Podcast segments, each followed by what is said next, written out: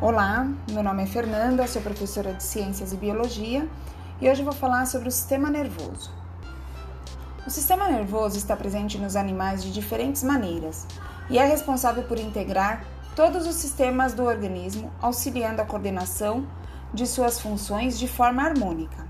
O conjunto de órgãos que compõem o sistema nervoso tem a capacidade de receber informações e estímulos externos e internos traduzi-los e interpretá-los posteriormente, arquivando-os ou enviando respostas.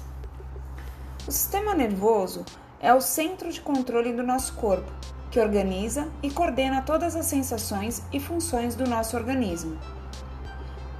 As principais células do sistema nervoso são chamadas de neurônios e possuem dendritos, corpo celular, axônio, que é envolvido por uma bainha de mielina que funciona como uma proteção para que os impulsos elétricos, os impulsos nervosos, não escapem, e as terminações axônicas. Os neurônios são responsáveis por receber e processar os estímulos, transmitindo-os a outros neurônios ou para outros tipos de células, produzindo ações adequadas a cada estímulo recebido. Os estímulos recebidos pelo neurônio desencadeiam impulsos nervosos, que têm início no dendrito, atingem o corpo celular e percorrem o axônio, de onde saem e são levados para o próximo neurônio, por meio de seu dendrito.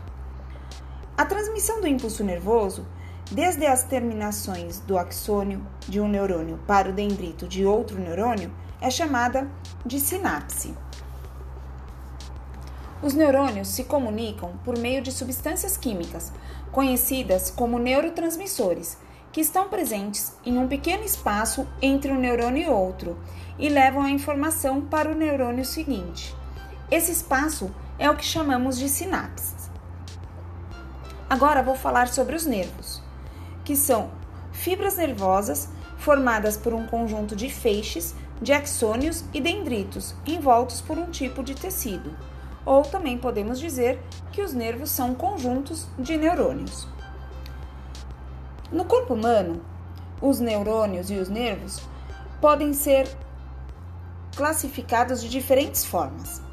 Neurônios sensitivos, que recebem os estímulos dos meios externos e internos e os transmitem para o sistema nervoso central. O conjunto desse tipo de neurônio forma o nervo sensitivo. Ao chegar ao sistema nervoso central, no qual os estímulos são processados e interpretados, os neurônios sensitivos comunicam-se com os neurônios de associação.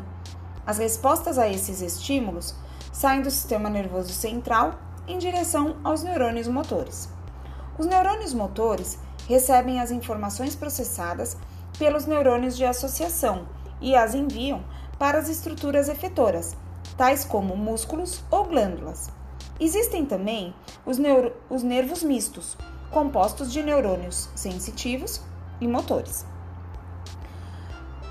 Agora eu vou falar como ocorre a organização do sistema nervoso. O sistema nervoso dos seres humanos possui duas subdivisões principais: sistema nervoso central e sistema nervoso periférico. O sistema nervoso central é encarregado do processamento das informações recebidas E a parte que agrega o sistema nervoso central é o encéfalo e a medula espinal. O encéfalo, ele é compreendido pelo cérebro, cerebelo e o tronco encefálico. O cérebro, no cérebro ocorre o processamento das informações e tomadas de decisões. No cerebelo, recebe do cérebro as informações relativas aos movimentos e sua ação permite a eles que fiquem mais coordenados e precisos, fazendo com que mantemos a postura, o equilíbrio e a precisão em nossas ações.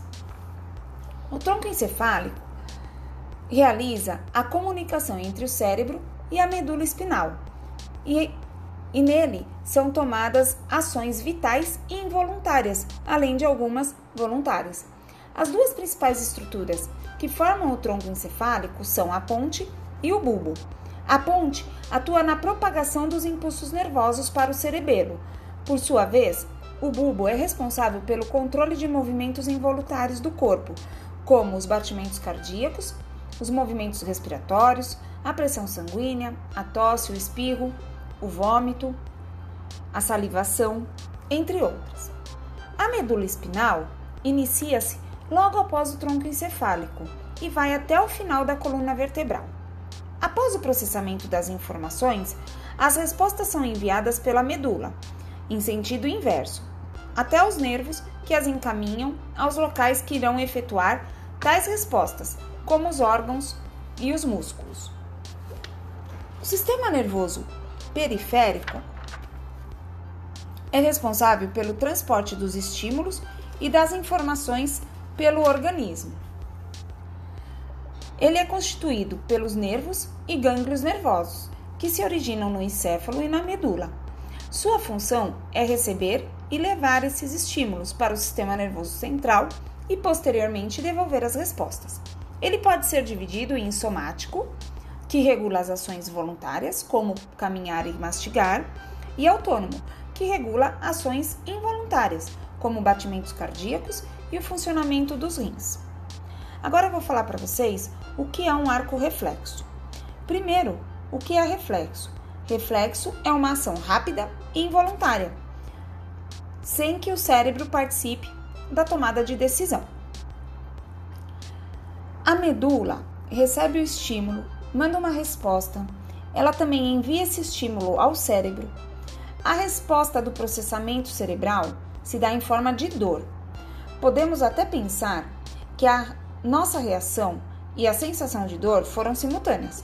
Porém, ao passar apenas pela medula, a informação caminha mais depressa, permitindo que menos danos sejam causados. Então, podemos dizer que o caminho percorrido pelo estímulo até que ocorra a resposta é chamada arco reflexo. O ato de responder rapidamente de forma involuntária ao estímulo é o ato reflexo. Então, ato reflexo, como o próprio nome diz, ato é a ação rápida que o teu organismo tem para que o machucado, a queimadura, enfim, o dano seja menor. Isso é um ato. Agora, o caminho que é feito para que ocorra esse ato é chamado de arco. Aí está a diferença de arco e ato reflexo. Então é isso que nós vimos até agora sobre o sistema nervoso. Espero que tenha ajudado e um bom estudo a todos vocês.